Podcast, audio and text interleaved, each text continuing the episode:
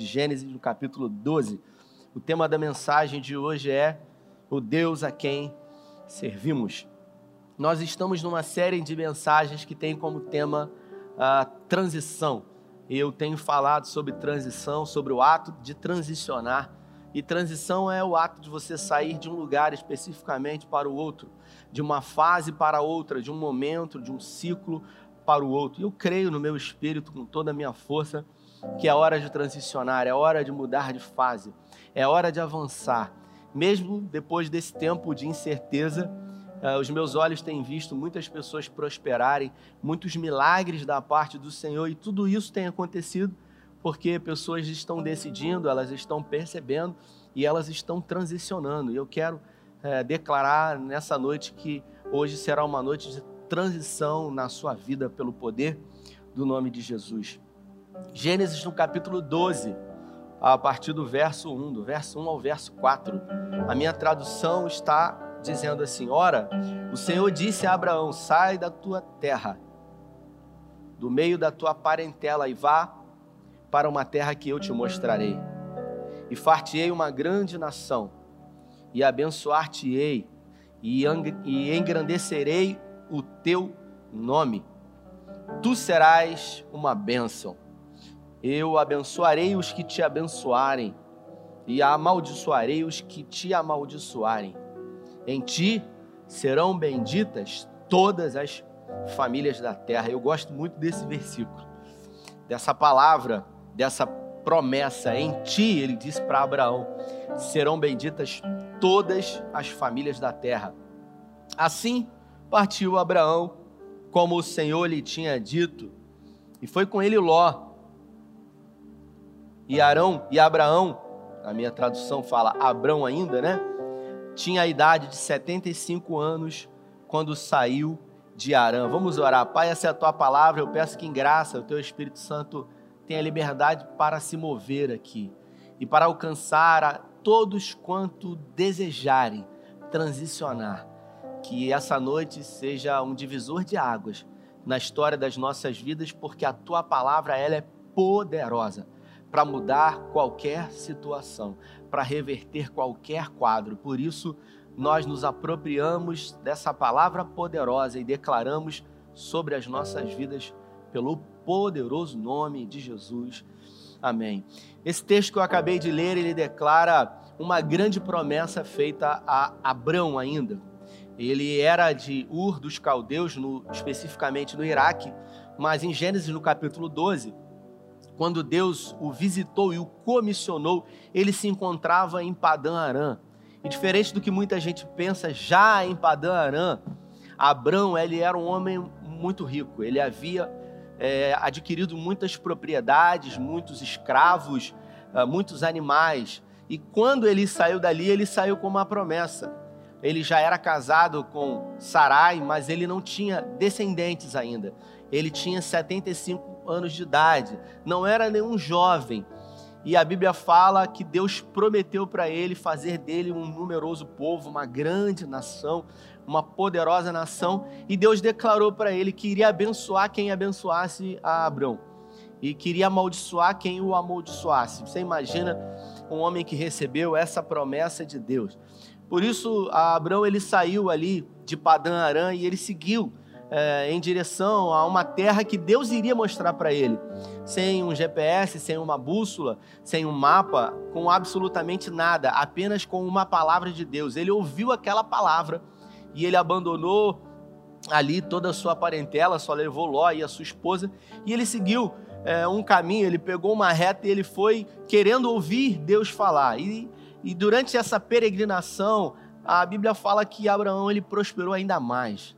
Deus fez ele muito mais rico, muito mais próspero. Agora, é claro que ele havia recebido uma promessa de Deus e muitos desafios também vieram uh, diante dele. Ele enfrentou algumas guerras, como por exemplo, quando o seu sobrinho Ló ele foi levado de Sodoma e Abraão ele foi lá e ele conquistou de volta o seu sobrinho. Ele viveu crise, seca, adversidade, desceu para o Egito, mas sempre confiou no Senhor e aqueles que confiam no Senhor recebem a vitória. E por isso o Senhor sempre foi com ele. Uh, depois de 25 anos, a promessa de Deus se cumpriu de uma forma uh, visível e veio então a promessa de Deus. Nasceu Isaac e Isaac herdou tudo o que ele tinha. A Bíblia fala que quando Sara morreu, porque alguns anos depois Deus resolveu mudar o nome de Abrão para Abraão e de Sarai para Sara. E a Bíblia conta que depois que Sara morreu, ele ainda teve uma esposa chamada Ketura e ele teve cinco filhos com ela. Abraão ele teve sete filhos, né? É, Isaac Ismael e mais cinco filhos com Ketura.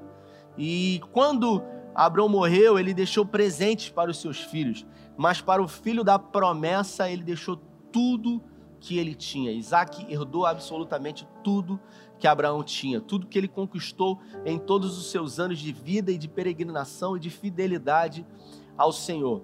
E ele herdou e ele começou também a peregrinar através de uma palavra que Deus havia designado. Mas antes dele morrer, ele chegou à terra prometida, a Canaã, especificamente no Monte Moriá, onde talvez você já tenha visto aquelas fotos de Israel que tem o domo da rocha, aquela espécie de, de domo dourado, quando você observa aquelas fotos de Israel, ele chegou até ali, né, num, num monte, e ele colocou Isaac ali, ele ofereceu Isaac em sacrifício ao Senhor. É, não houve a necessidade dele imolar o Isaac. Deus testou Abraão e disse que Abraão realmente era amigo de Deus. Ele foi o primeiro a pisar na terra prometida. E depois que ele retornou, né, com o seu filho Isaac, Isaac ele peregrinou durante a terra durante muitos anos e prosperou ainda mais. Teve dois filhos, Jacó e Esaú, e através da descendência de Jacó, vieram as doze tribos de Israel, cada um dos seus dez filhos, mais dois filhos de José, formaram aquilo que a gente chama hoje das doze tribos de Israel. E José foi o seu filho mais proeminente, digamos assim, aquele que viveu é, terríveis angústias uh, no Egito, foi vendido pelos seus próprios irmãos, é, foi tratado como escravo, foi preso, foi injustiçado.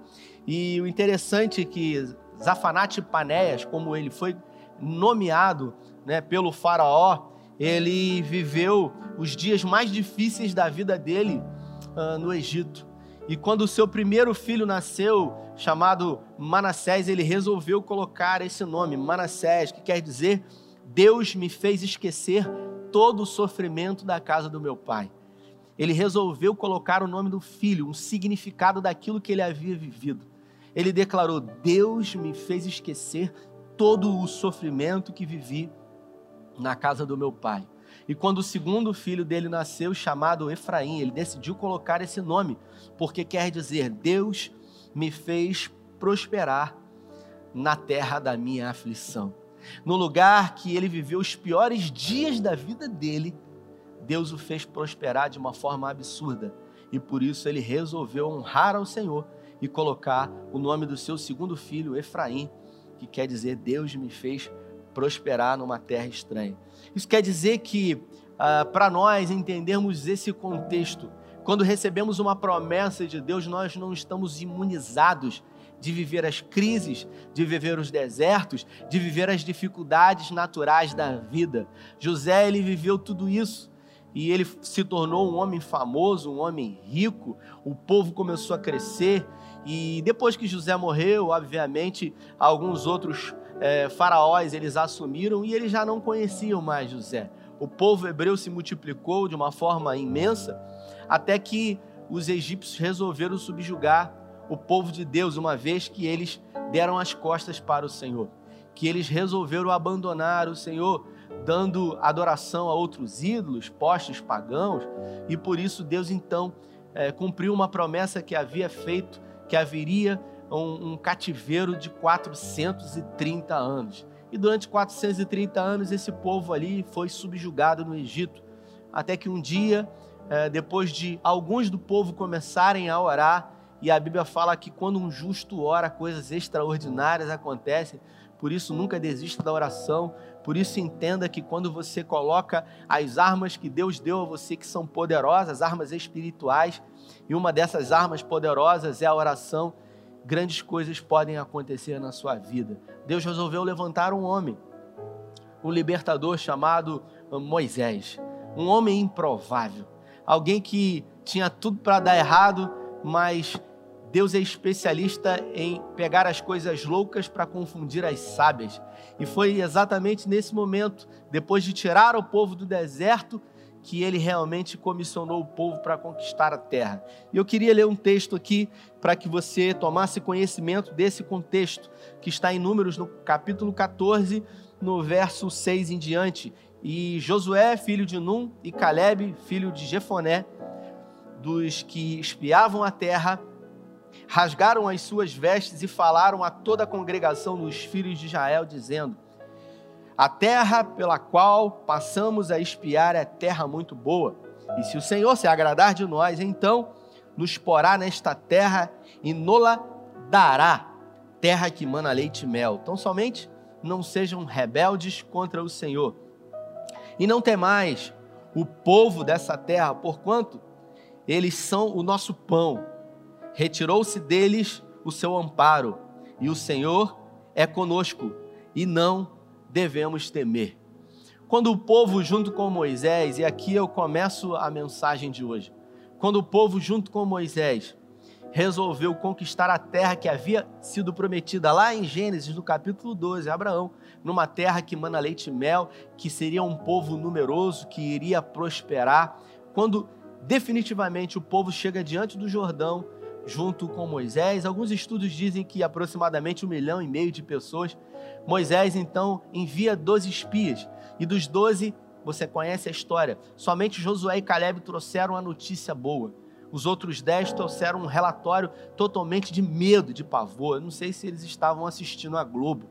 Eu acredito que sim, porque eles ficaram desesperados eles ficaram apavorados, eles não sabiam nem o que fazer, para onde olhar. O pavor havia tomado conta deles. E na terra habitavam sete povos, sete povos é, diferentes habitavam naquela terra. Deus havia feito a promessa, mas eles precisariam conquistar a terra. O que quer dizer isso? Deus, quando faz promessa para mim e para você, ele já declara o final ele já sentencia o que vai acontecer no final, mas ele não diz propriamente o que vai acontecer no início e no meio. E aí é que é o problema, porque muitas das vezes nós, quando estamos no, no início, é, depois de receber uma promessa, a gente já acha que vai receber a promessa é, de cara, mas pelo contrário, vem as lutas, as dificuldades, as, as aflições, e parece que algo começa a funilar e você olha para o lado, olha para o outro, e você diz: Meu Deus, será que o Senhor prometeu? Você começa a perder a visão da promessa, você começa a achar que aquilo foi até uma fantasia da sua cabeça. Será que realmente Deus prometeu? Deus, quando promete, Ele já tem tudo pronto e preparado para mim e para você. Por isso você não pode se perder no meio do caminho.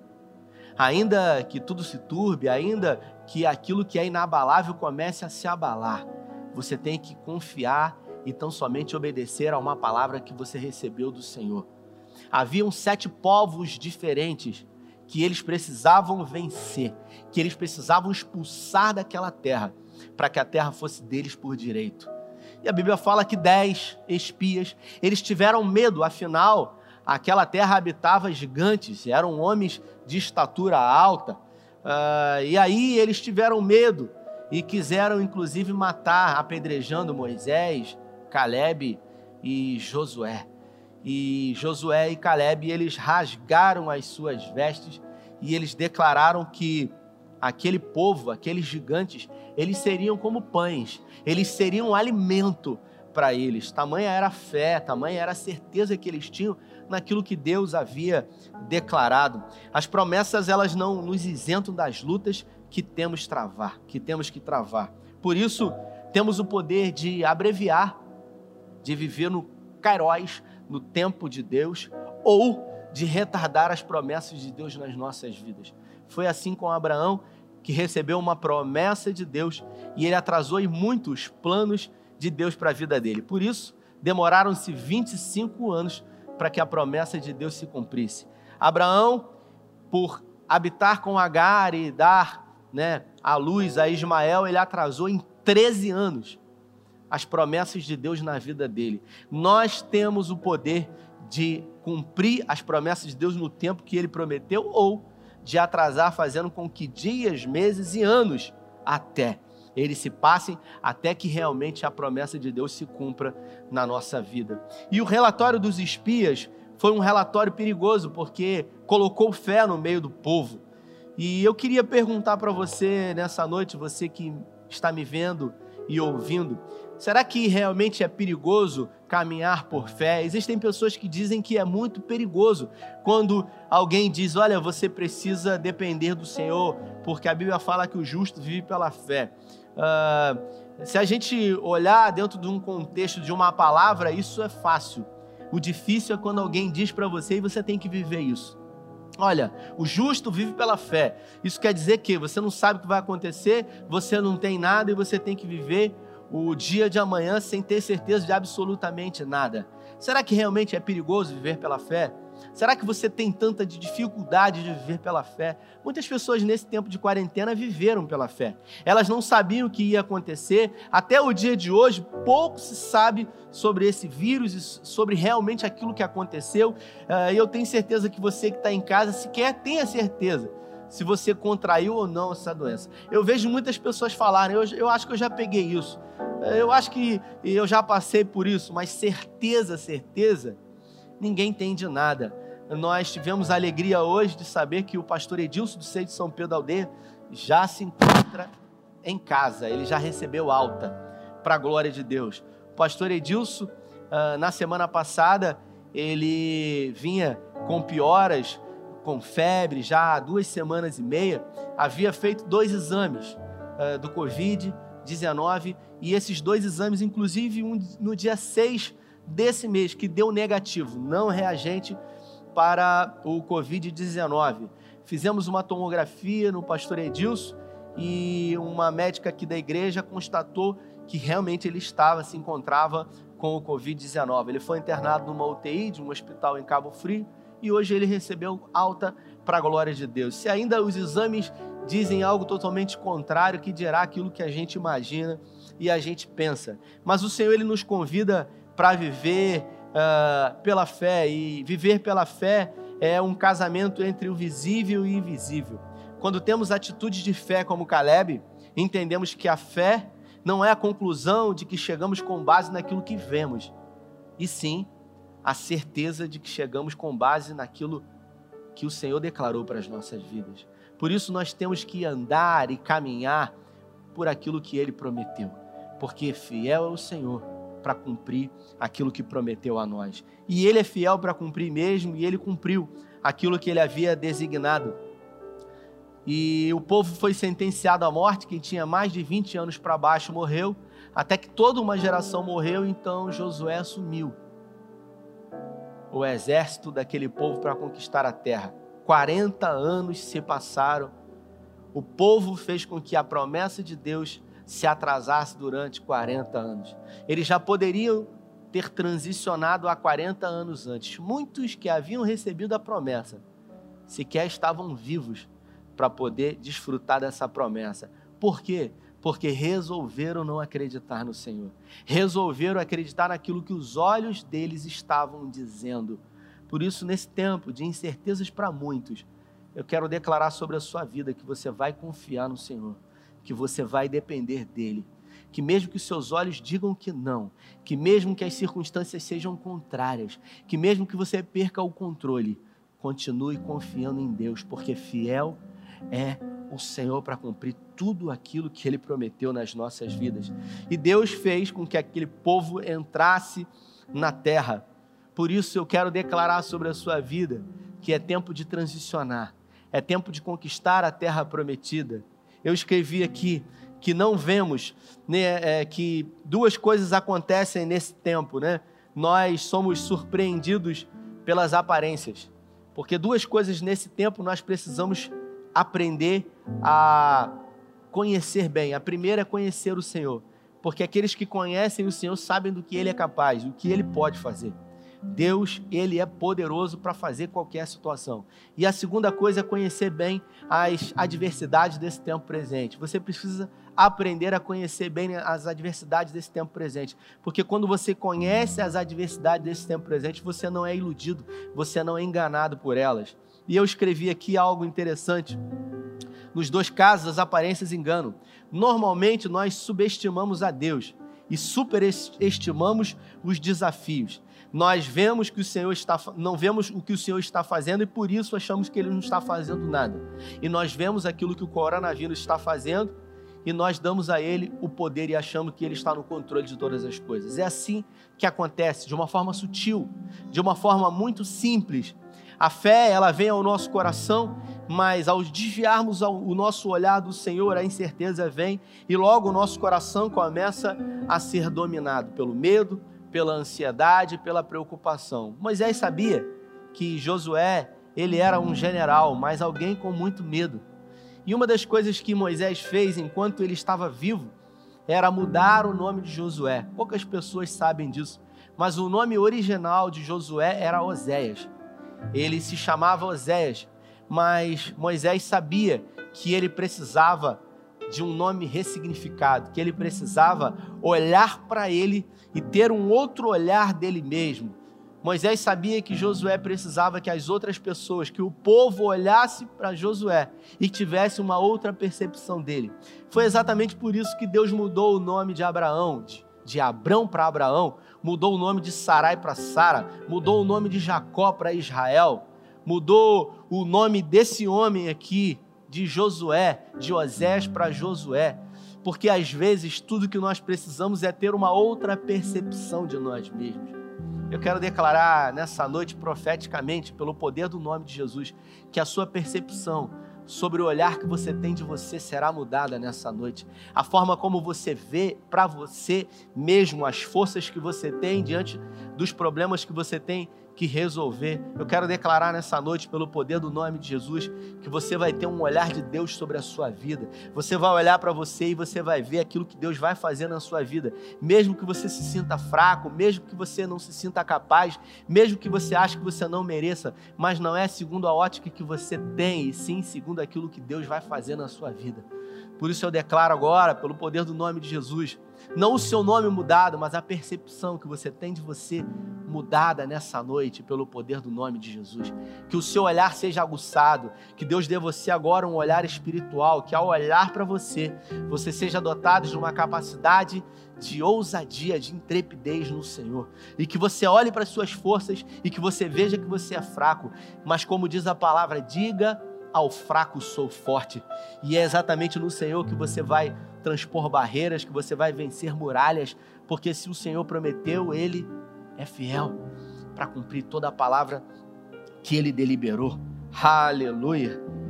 E você que viveu esse tempo e tem entendido que, assim como aquele povo que durante 40 anos retardou os planos e projetos de Deus, talvez você tenha me ouvido há alguns meses aqui dizer de pessoas que prosperaram, de pessoas que estavam vivendo um tempo de pranto e começaram a sorrir. Milagres que pessoas receberam, milagres físicos, milagres espirituais, milagres financeiros. Uh, duas pessoas mandaram mensagens para mim dizendo de, de, de é, processos que estavam na justiça e que saíram mesmo nesse tempo de adversidade. Aí você pergunta como? Eu vou dizer para você, Deus, nós fizemos uma obra muito grande aqui na igreja nesse tempo.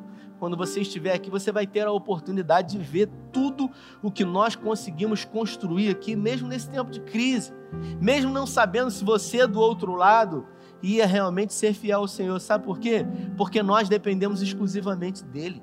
O ser de Cabo Filho não depende de dízimos e ofertas. Nós dependemos do Senhor. É isso que você precisa entender. Você não depende do seu patrão, você não depende de clientes, você não depende é, de pessoas, você depende exclusivamente do Senhor. E quando você depende dele, você confia nele, mais ele fará na sua vida. Por isso creia, por isso receba essa palavra. Mas talvez nesse tempo, nesses quatro meses, você não tenha visto a bondade do Senhor. Talvez até antes da pandemia, você tenha é, vivido um tempo bom, um tempo de florescer, um tempo de multiplicar. E aí a pandemia veio e a sua empresa começou a passar por um tempo de crise, por um tempo de dificuldade. Talvez você hoje se encontre com as portas, até mesmo ainda, da sua empresa fechada. E você ouve muitas pessoas dizerem que Deus fez na vida de muitos, mas Ele não fez na sua vida. Mas Deus trouxe você aqui hoje para estar me vendo e ouvindo, para receber uma palavra profética para esse ano de 2020, para esse segundo semestre de 2020. O meu coração ele se aqueceu no início desse ano para declarar que 2020 seria o melhor ano da história das nossas vidas. E eu tenho aprendido e entendido que a felicidade não é um lugar, não é um lugar onde a gente chega. A felicidade é o caminho construído. Porque quando a promessa de Deus chegar, você só vai ter a certeza de que Ele é fiel para cumprir. Por isso, não fique, sabe, com expectativas, querendo e desejando que esse tempo seja abreviado para que a promessa chegue. Desfrute de cada momento, de cada instante desse tempo que você está vivendo.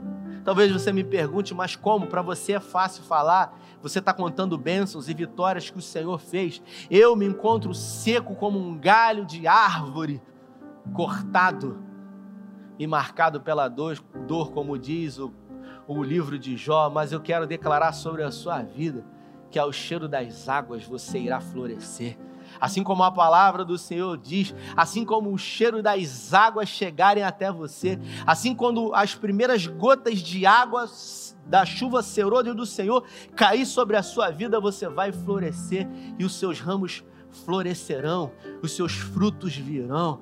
Eu vivi uma experiência ontem incrível em casa. Ontem na minha casa, minha esposa resolveu me convidar para uma faxina. Normalmente isso não é muito bom, e nós estávamos fazendo uma grande faxina em casa, e aí de repente a gente se encontrou lá uh, do lado de fora, e ela está agora uh, cuidando de plantas, e ela tem alguns vasos de planta, e, e, e foi incrível quando um vaso de plantas de hortelã, ela tem um, um, vasinho de hortelã. E a hortelã ela estava totalmente murcha, totalmente, sabe, caída, os galhos caídos assim, as folhas praticamente secas. E eu olhei para aquela planta e eu falei: Carla, você não está molhando essa planta? Irmãos, foi impressionante o que aconteceu. Ela pegou aquela planta e ela colocou debaixo da água. E eu vou dizer para os irmãos, diante do Senhor, o Deus a quem eu sirvo, não demorou 15 minutos depois que aquela hortelã recebeu água, ela começou a se levantar novamente de uma forma surpreendente. Isso me inspirou demais. E eu quero declarar sobre a sua vida, você que viveu dias de sequidão, você que viveu dias difíceis, você que tem secado durante esse tempo de quarentena, eu quero declarar na sua vida que ao cheiro das águas você irá prosperar, você irá florescer, você irá multiplicar os seus frutos a cem por um. Aleluia e quando os frutos do Senhor virá sobre a sua vida, esses frutos vão fazer com que você se esqueça todo esse tempo de sequidão. Eu quero declarar que o seu milagre será chamado Efraim. Deus me fez prosperar na terra de sofrimento. Eu declaro sobre a sua vida que o Efraim da sua vida está vindo hoje da parte de Deus. Coloque esse tempo na sua vida o nome de Efraim. Eu quero declarar nessa noite na sua vida de uma forma profética que você será um colecionador e uma colecionadora de testemunhos da glória de Deus eu quero declarar sobre a sua vida como profeta do Senhor. Talvez você esteja me ouvindo dizer e falar e declarar palavras proféticas aqui, e você talvez até pense: poxa, mas o que, que houve com esse pastor? Por que, que ele se encontra hoje dizendo essas palavras como uma espécie de coach? Ei, escute o que eu vou dizer para você. Eu fui chamado pelo Senhor como sacerdote para ser alguém que vai levar o evangelho do Senhor. E a palavra evangelho quer dizer boas notícias. Por isso, eu fui comissionado pelo Senhor para ser alguém que irá declarar boas notícias sobre a sua vida, sobre a sua casa, sobre a sua família, sobre os seus negócios e profeticamente eu declaro hoje boas notícias sobre a sua vida. Se você recebe, diga amém. Aleluia. Porque Deus não colocou você nessa terra para sofrer. Deus não colocou você nessa terra para você secar, para você se tornar estéril, não dar frutos. Deus colocou você nessa terra para que você confie nele e para que você multiplique os seus frutos. Ainda que até o dia de hoje os seus caminhos tenham sido caminhos errados, eu quero declarar se então somente nessa noite, hoje você decidir voluntariamente uma conversão, uma mudança de direção, tudo novo pode acontecer na sua vida. Assim como aconteceu na vida de uma prostituta, por que não dizer, chamada Raabe, que quando dois espias enviados agora não por Moisés, mas por Josué, na terra prometida, especificamente em Jericó. Essa mulher ela morava em cima do muro de Jericó. E ela escondeu esses dois homens. E ao esconder esses dois homens, ela fez um pedido a eles, os dois espias. Ela disse: Olha, o meu povo se encontra totalmente temeroso, porque ouvimos aquilo que vocês irão fazer em nós. Afinal, o Deus de vocês é um Deus poderoso. Ouvimos histórias aterrorizantes do que esse Deus a quem vocês servem fez no Egito. As pragas. E depois abriu o mar vermelho e permitindo que vocês passassem a pé enxutos. É só você ler na sua Bíblia. Por isso ela disse: Eu decido ajudá-los e servir a esse Deus uma prostituta. Raabe resolveu ajudar esses dois espias e fez um pedido para eles, para que no dia em que eles conquistassem a terra, eles tivessem misericórdia dela. E eles fizeram uma aliança com Raabe, pedindo que ela colocasse um pano vermelho na janela da sua casa e que todos aqueles que estivessem dentro da sua casa seriam guardados e poupados à vida quando o povo de Israel conquistasse Jericó. E assim ela fez. Essa é a história da Bíblia. Não uma história perfeita, mas uma história escrita pelo dedo de Deus. Alguém disse que Deus ele escreve certo em linhas tortas. Deus escreve caminhos onde não há caminhos. Ele não precisa de linhas para escrever. Ele precisa é, de coração disposto para que promessas se cumpram na vida. Ele prometeu para Raabe que a família seria poupada e Raabe, a prostituta, a bisavó, para quem não sabe, do rei Davi.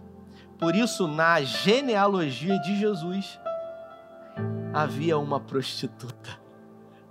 Raabe teve como descendência o Messias. Você entende o que, o que Deus pode fazer quando o homem ou quando a mulher decide entregar o governo, a vida dele ou dela totalmente ao Senhor.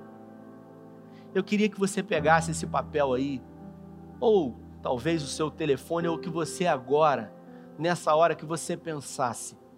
Esse povo aqui, eles, quando doze espias foram na terra, eles verificaram que havia um gigante naquela terra.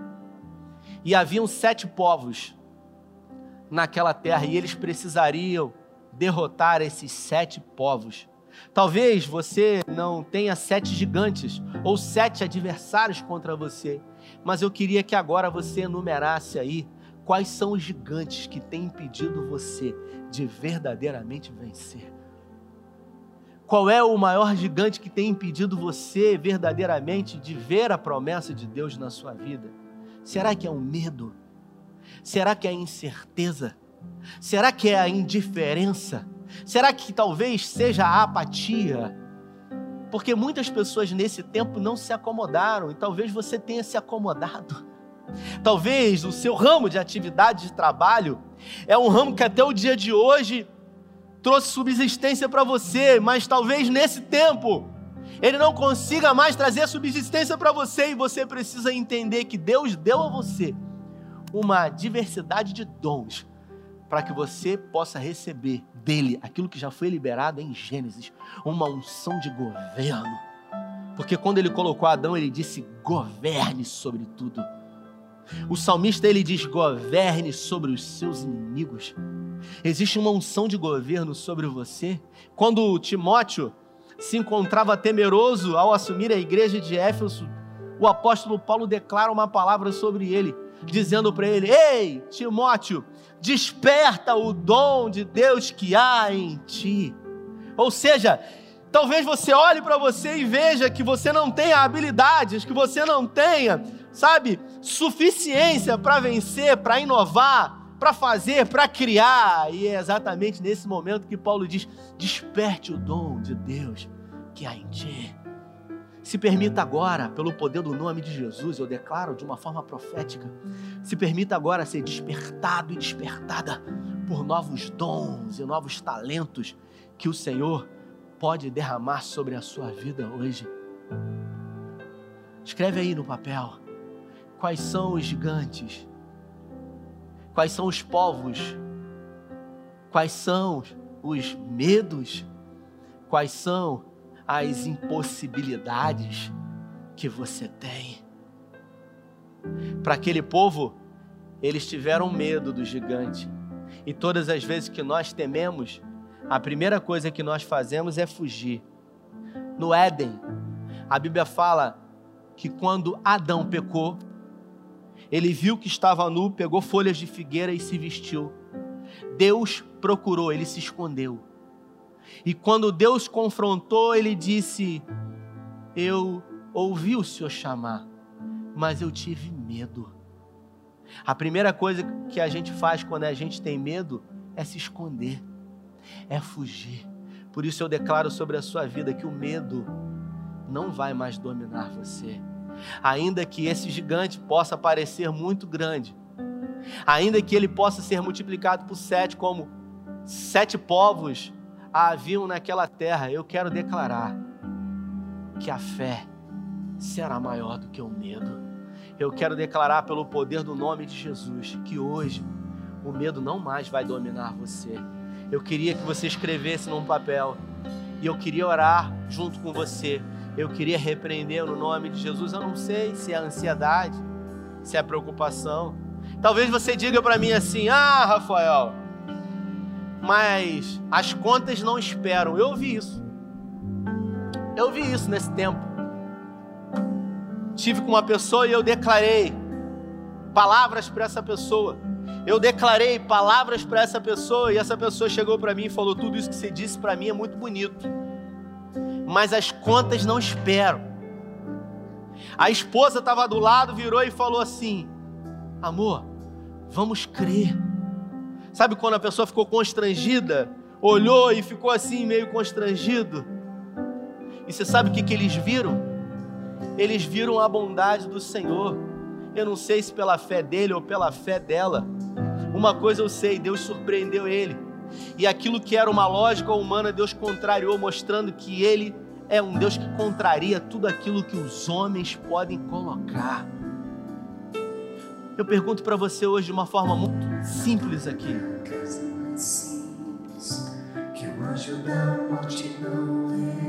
Você realmente acha que Deus não pode resolver a sua situação? Você realmente acha que a sua situação é uma situação mais difícil do que aqueles que estavam lá diante de Jericó para enfrentar um grande exército?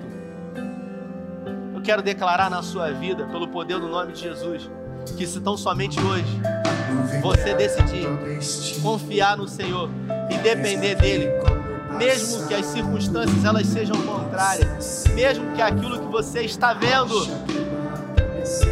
impeça você de acreditar, você verá a glória de Deus. Ei, escute isso. É nas noites mais escuras que as estrelas elas brilham de uma forma mais intensa e poderosa. É na noite mais escura que o Senhor ele vem sendo o socorro bem presente. Foi quando Pedro achou que não tinha mais jeito e estava afundando, que uma mão entrou no mar e trouxe ele à tona novamente, dizendo para ele: Não temas. Eu declaro agora, profeticamente, pelo poder do nome de Jesus, que seja mudada toda a percepção agora de si mesmo todo complexo de inferioridade, toda incapacidade, toda deturpação de si mesmo, toda autocomiseração. Eu declaro sobre a sua vida que diante da peregrinação sua existencial, que existem momentos bons e momentos ruins, que a fé vence o medo, que você entenda que talvez pareça que quem está no controle é o Covid-19, mas a verdade é que quem está no controle é o grande eu sou, o Adonai, é o Shaddai, é o Elion, Jeová Shalom, Jeová Rafá, Jeová Chamar, Yahvé, Sikinu Yahvé. Oh, receba agora revestimento do alto.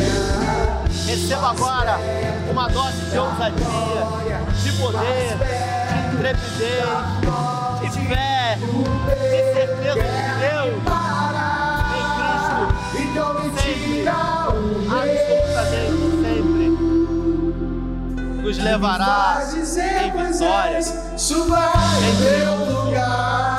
Você escreveu aí? Ou está na sua mente os gigantes que você tem colocado diante de você e tem colocado Deus.